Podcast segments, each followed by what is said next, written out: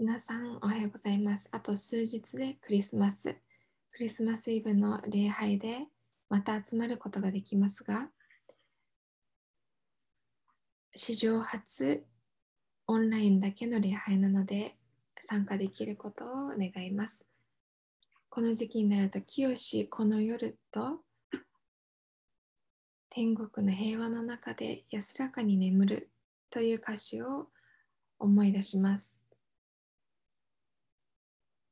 しかし、天国の平和とは何でしょう？私たちの多くは感情や雰囲気を思い浮かべるでしょう。この歌詞を歌っていると、クリスマスの雰囲気をなんとなく味わうことができます。私はこの歌を聴くとクリスマスのごちそうを思い浮かべます。パブロブの犬がベルの音を聞くと自動的によだれが垂れてくるように私もごちそうを思い出してよだれが出てきます。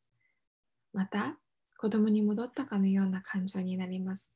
この曲を聴いているということはもうすぐクリスマスイブが終わりこの夜早く眠りにつけばつくほどクリスマスの朝は早くやってきてプレゼントを開けられる。そして、清この夜を脳内で再生しながら、皆さんと同じように私もそのような温かく心地いい気分が好きです。しかし、多くの場合、私はそこから抜け出す必要があります。アメリカの文化的なクリスマスの空っぽさに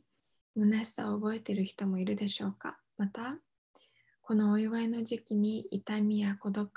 拒絶、悲しみ、不義を思い起こし、悲しんでいるでしょうか？牧師先生、神様は私、いや、すべての人に、誰にだって、どんな良いことをもたらすことができるでしょう？そう聞くかもしれません。罪の許し、それはきっと良い知らせだけれども、私の今感じている孤独は、不妊の苦しみは、正義が見られないこの世に対する不満は、それらのものをどう解決するでしょう？ですから、私たちは天国の平和の中で安らかに眠ると歌うのです。これはただの有名な一言ではありません。もっと深い意味があります。今朝、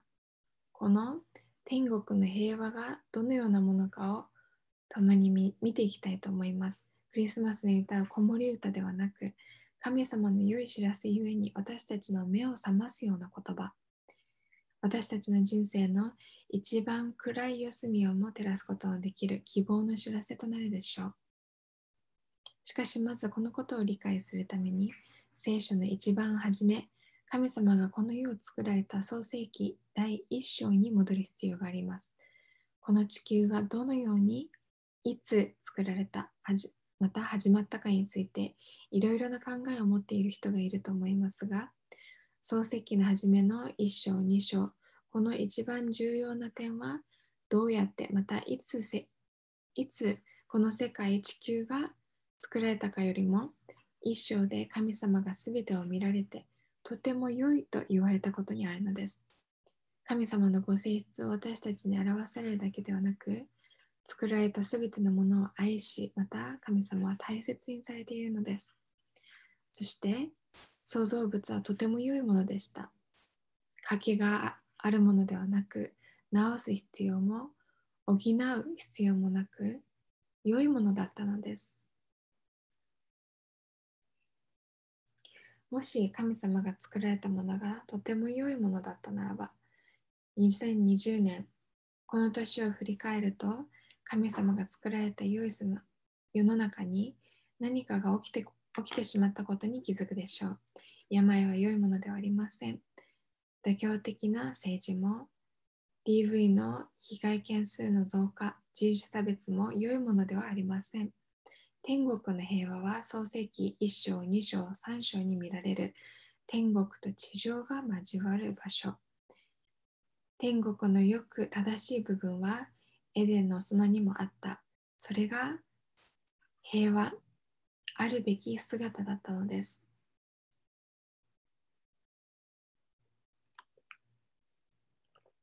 パンデミックの中で気づいたことは、私のクインシーにある家は大体混沌としているということです。小さいシティホームの中に男の子が3人常に家にいるので、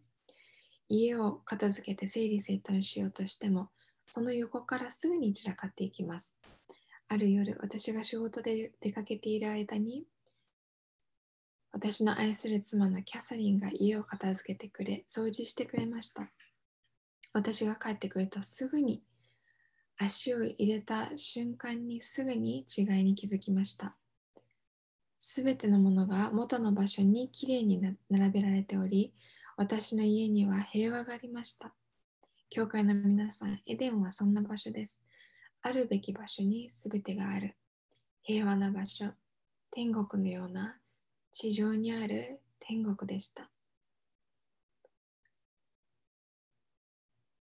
そして私たちはそのような場所をこう読みます。シャローム。ヘブル語のこの言葉を聞いたことがあるでしょうか何も心配することがないときに感じるふわふわとした心地よいなんとなく心地よい感じよりも深い意味を持っていて争いがただ不在しているだけでもなくこれらをすべて含む言葉です。完全豊か、健康繁栄、安全、成功、正義。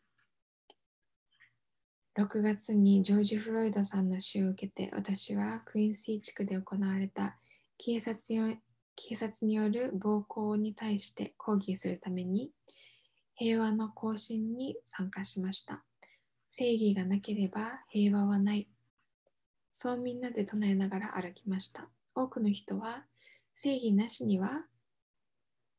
平和はありえない。そういう因果関係があるように理解がしました。理解をしました。そしてそのような意味を持ってきましたが、しかしマーチン・ルーサー・キング・ジュニアは平和なしには正義はないし、正義なしには平和はないと言ったとき、彼は神様のもたらす正義と平和を意味していました。キングは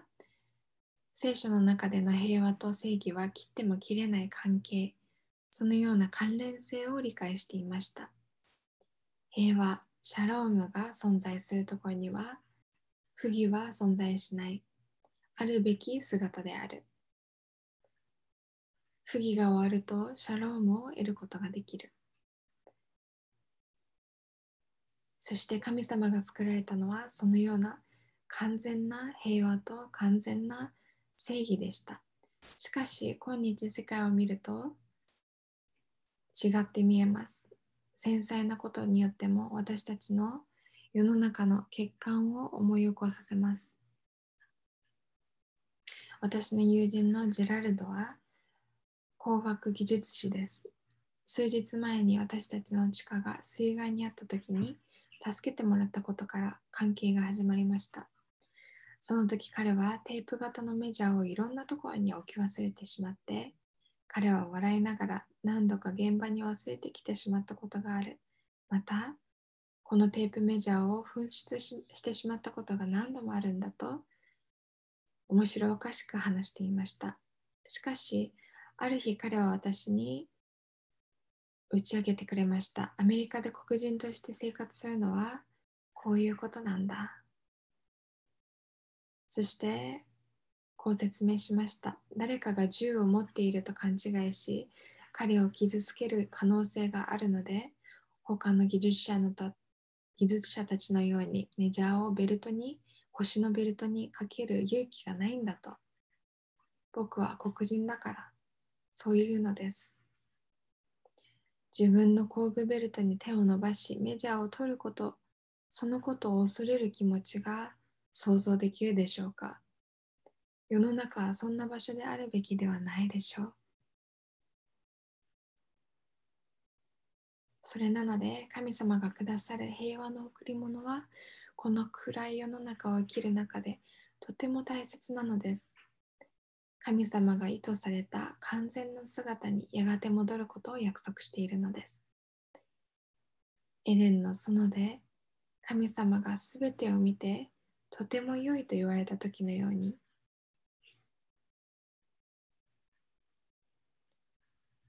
これが天国の平和です。神様は平和を作り出すもの、壊れたものを作ることはなさいません。あるべき姿に作られます。今しばらくこの世の中について考える時間を持ちましょう。どんなものを見たときに、こんなはずじゃなかったと思いますか？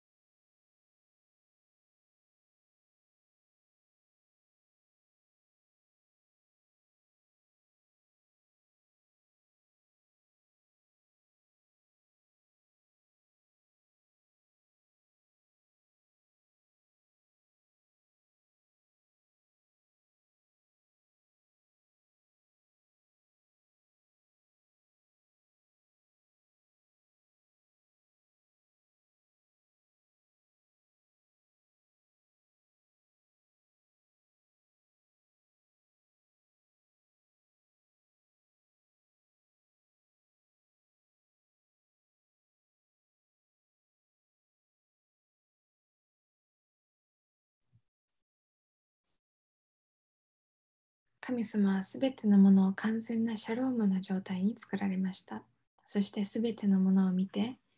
神様が言ったようにとても良いはずなのです。しかし、この世が創造されてから長い間、私たちは平和を欠如しています。今年、とてもひどい状態を目の当たりにしたでしょう。世界的なパンデミックは神様のご計画ではありませんでした。それはシャロームではありません。しかし、そのような中でも、暗闇の中でも、聖書ははっきりと神様はシャロームを取り戻されると示しています。平和は神様がこの世に与えられようとしているギフトです。先ほど読みした聖書箇所は暗闇の中にいる私たちに力強く語りかけるでしょう。南ユダに住んでいるイスラエルの民は何年も深い闇の中を通っていました。アッシリア帝国から何度も迫害を受け、搾取され、殺され、ついに北イスラエルはほぼ滅ぼされてしまいました。イザヤは彼らにこう語りかけます。九章の二節闇の中を歩んでいった民は、この中で闇の中を歩んでいる人はいませんか？その闇の中に光が差すことを待っていませんか？しかし、クリスマスはこの世に光がやってきた日です。なので、もう一度イザヤの言葉に耳を傾けましょう。闇の中を歩んでいた民は大きな光を見る。死の影の地に住んでいた者たちの上に光が輝く。そしてその後、興味深いのは3節そしてその後は戦争や戦い、神様が以前イスラエルに与えられた勝利について書かれています。そしてこのそのその場所を知識に書かれている当時の記録を読むと、それはとても残酷なものでした。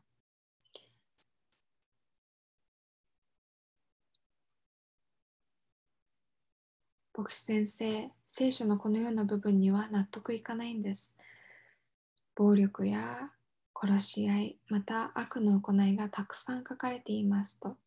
そういう人もいるでしょう。しかし、それに対して私はこのように答えたいです。それだから私は聖書に共感できるんです。現実の汚い部分が削り取られていない。ヒーローたちだけの輝かしい世界だけを記録しているわけではないんです。イザヤ9章は、9節はイザヤ9章の3節は戦争の痛みや醜さを書いていますが焦点は争いの終わりそうシャロームに当てられています5節を読むと誠に戦場で履いたすべての履物血にまみれた衣服は焼かれ火の餌食となるそう書かれています。なんと力強い描写でしょうか。平和を作り出す様子です。平和に使われていたものは、争いに使われていたものは平和のために使われるようになります。火の火をより大きくするものとなるのです。また、イザヤ2章の4節を見ると、主は国々の間を裁き、多くの民族に判決を下す。彼らはその剣を剣を戻し、その杖を釜に打ち戻す。国は国に向かって剣を上げず、もう戦うことを学ばない。神様は平和を作られるのです。この後、平和の天国の平和という言葉が私たちの考えるよりもはるかに大きな重みを持っている人からお話を聞きます。マシューという人物。マシューと私との出会いは5年前、エチオピアのガンバラを訪れた時のことでした。ガンバラは80年代に内戦が起きてから何百何千ものスーダンの人々の難民キャンプとなっています。彼らとの出会いは私の人生を変えるものであり、彼らの平和を作る取り組みについて前に皆さんにおお分かちしたことがありますとありますが、先週私はデイブ牧師と一緒に南スーダンまた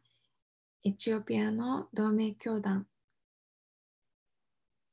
この理事をしているマシュー・ジョック・モーゼスとズームでお話をする機会がありました。どうぞお聞きください。私はマシュー・ジョック・モーゼス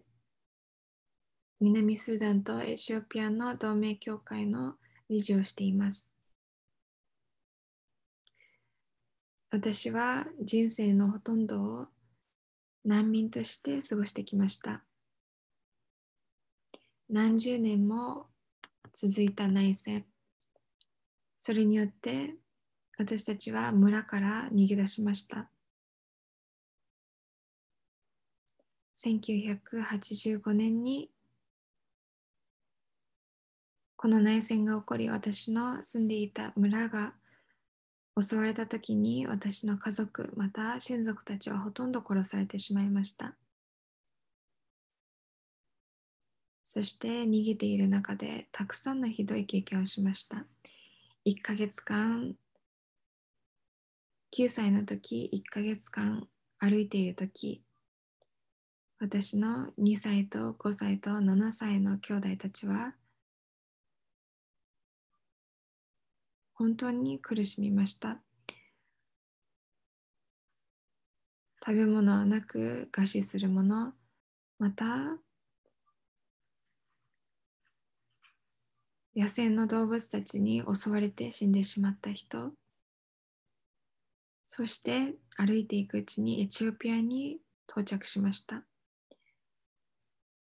エチオピアにもなかなか住む場所がなく人がたくさんいました。そして食べ物がなくそこでも餓死してしまいました。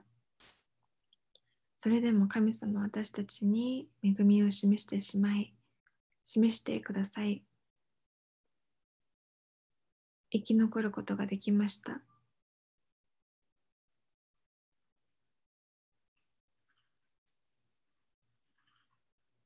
2011年にマッシュと彼の家族の数人は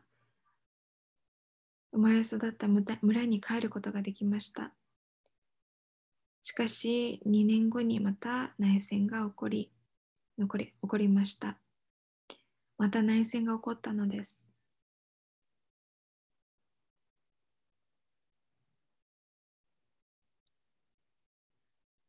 2万人以上の人が一夜の間に殺されてしまい、もう一度エチオピアへと逃げてきました。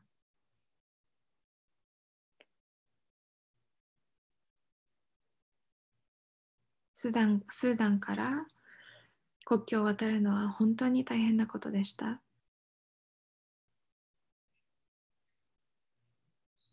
難民として本当に大変な経験をたくさんしましたが、今、今も難民として難民たちを助ける働きができていることを感謝します。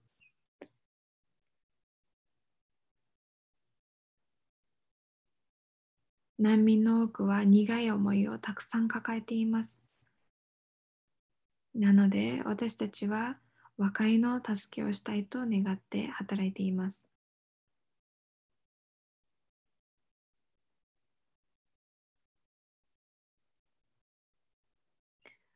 私たちの自分たちの仲間たちが人々を殺すのを見ているだけではなく私たちも何かできるのではないかと考えました。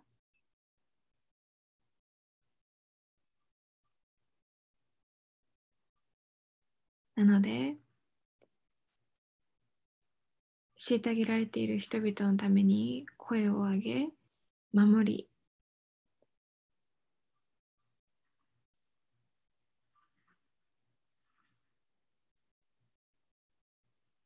そして平和をどのように追求するのかワークショップを始めましたが参加する人は少なかったです。なぜなら政治家たちに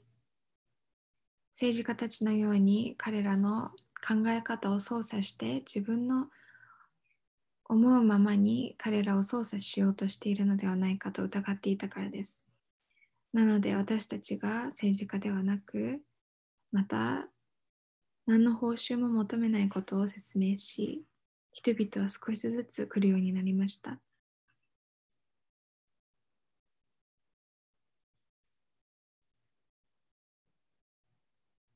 そしてワークショップを終えるときには、ほとんどの人が私たちは悔い改めます。裁いてしまっていたことをすいません。そしてあなたたちは平和を作ろうとしているのですね。私は、私たちは協力します。そう言ってくださいました。そして、20の部族からそれぞれ、あ、20人の代表者をそれぞれの部族から選び、そして今まで5883人もの平和を作る者たちをトレーニングしてきました。そして5つの国で19のワークショップを開催してきました。これらのワークショップではお互いを裁くのではなく平和的な和解をする方法、また考え方、そのようなことを教えてきました。皆さんのあ助けとお祈りを感謝します。ありがとうございます。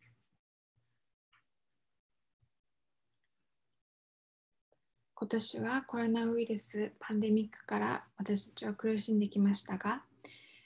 コロナウイルスが広まるずっと前から数えきれない人々が今以上に苦しんできました。インタビューの中でマッシューは私たちはひどい経験をし人生は難しい。しかし神様は私たちを生かしてくださった良いお方です。そう言いました。マッシューの村に住んでいる生存者たちが何百マイルも歩いて国境を渡り餓死してしまう人もいればまた国境を渡ら渡らさせてもらえない人もいてライオンやワニに襲われることもありながら必死に歩いてきた話を聞くと毎回涙があふれます。この世界はあるべき姿ではありません。しかし、マシューの物語の力強い部分、それは彼がこのような経験を通っても、ディンカがヌア族を殺して、ヌアがディンカ族を殺しても、彼の人生のほとんどを難民キャンプを転々しながら過ごしたにもかかわらず、彼は平和を諦めていないということです。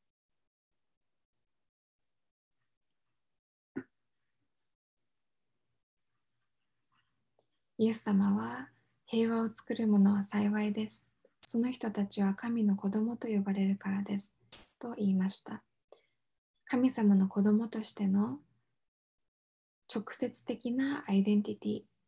そう平和を作り出すもの、私たちの行いであり、それ以前に私たちの人格そのものなのです。マシューは何度も私は平和を作るものだ、そう言っています。それは彼の人格となっているからです。教会の皆さん、神様が平和を作り作り出すものでしたら、神様の子供も平和を作るものでしょう。そしてこのことが一番力強く表されているのがイエス様のうちにです。今日読んだイザヤ書に書いてある平和が戻ってくるというのはイエス・キリストのうちにです。イザヤの語るイエス様についての予言をもう一度読んでみますね。イザヤ9章の6節一人の緑子が私たちのために生まれる。一人の男の子が私たちに与えられる。主権はその方にあり、その名は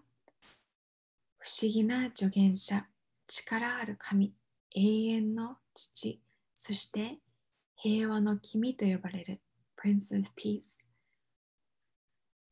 平和の君、シャロームの正義の完全な姿のすべてをあるべき姿に戻す君、それがイエス様なのです。そしてイザヤを続けてその平和のシャロームの君をこう説明しています。その主権は増し加わり、その平和は限りがない。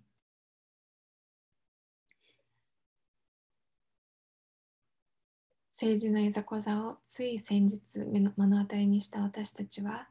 新しい平和と正義の政権、主権を必要としていることを誰もが同意するでしょう。私たちが今本当に切実に必要としているものです。しかし、新しい大統領の話をしているわけではありません。私たちの知っている賭けばかりの政権ではなく、全くまるっきり新しいものなのです。ただの良い知らせではなく、本当に良い知らせです。神様はご自分の御子を通してシャローム、エデンをこの地上に戻してくださるのです。神様が作られたすべてのものを見て、すべてがとても良い。そうまた言うことができるように、神様の主権が、シャロームが、天国の平和がやってきます。今日は2020年アドベントの最後の日曜日であり、待ち望む時です。正義を、キリストがまた来てくださる日を、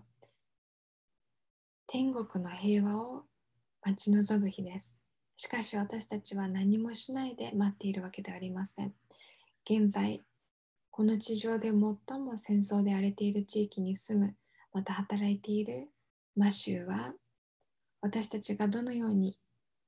待ち望むべきかの模範となっているでしょう。そのような働きをしているでしょう。神様を待ち望む。神様の平和を待ち望むというのは平和を作る働きを今するということなのです。私たちはコロナウイルスに立ち向かうために働くことができます。また黒人たちが安心してベルトからメジャーをぶら下げることができる世の中、文化を作る手伝いができます。また正直正直で豊かなコミュニティによって孤独を覆うことができます。どちら側に立つではなく、お互いを神様の似姿に作られたものとして尊ぶことができます。なので今年、清しこの夜、天国の平和がと歌うとき、ただのクリスマスのふわふわした気持ちではなく、本当の天国の平和が何か覚えましょう。神様のシャローム。すべてのあるべき姿。生産式を共に持つ前にカレブ・マコイというボストンに住んでいるヒップホップアーティストの音楽を共有させてください。私のお話を通して説明できないようなことを数行の歌詞で彼は表現してくれます。平和を作る皆さん、この曲を持って今日のお話を終わりにしたいと思います。どうぞ聴いてください。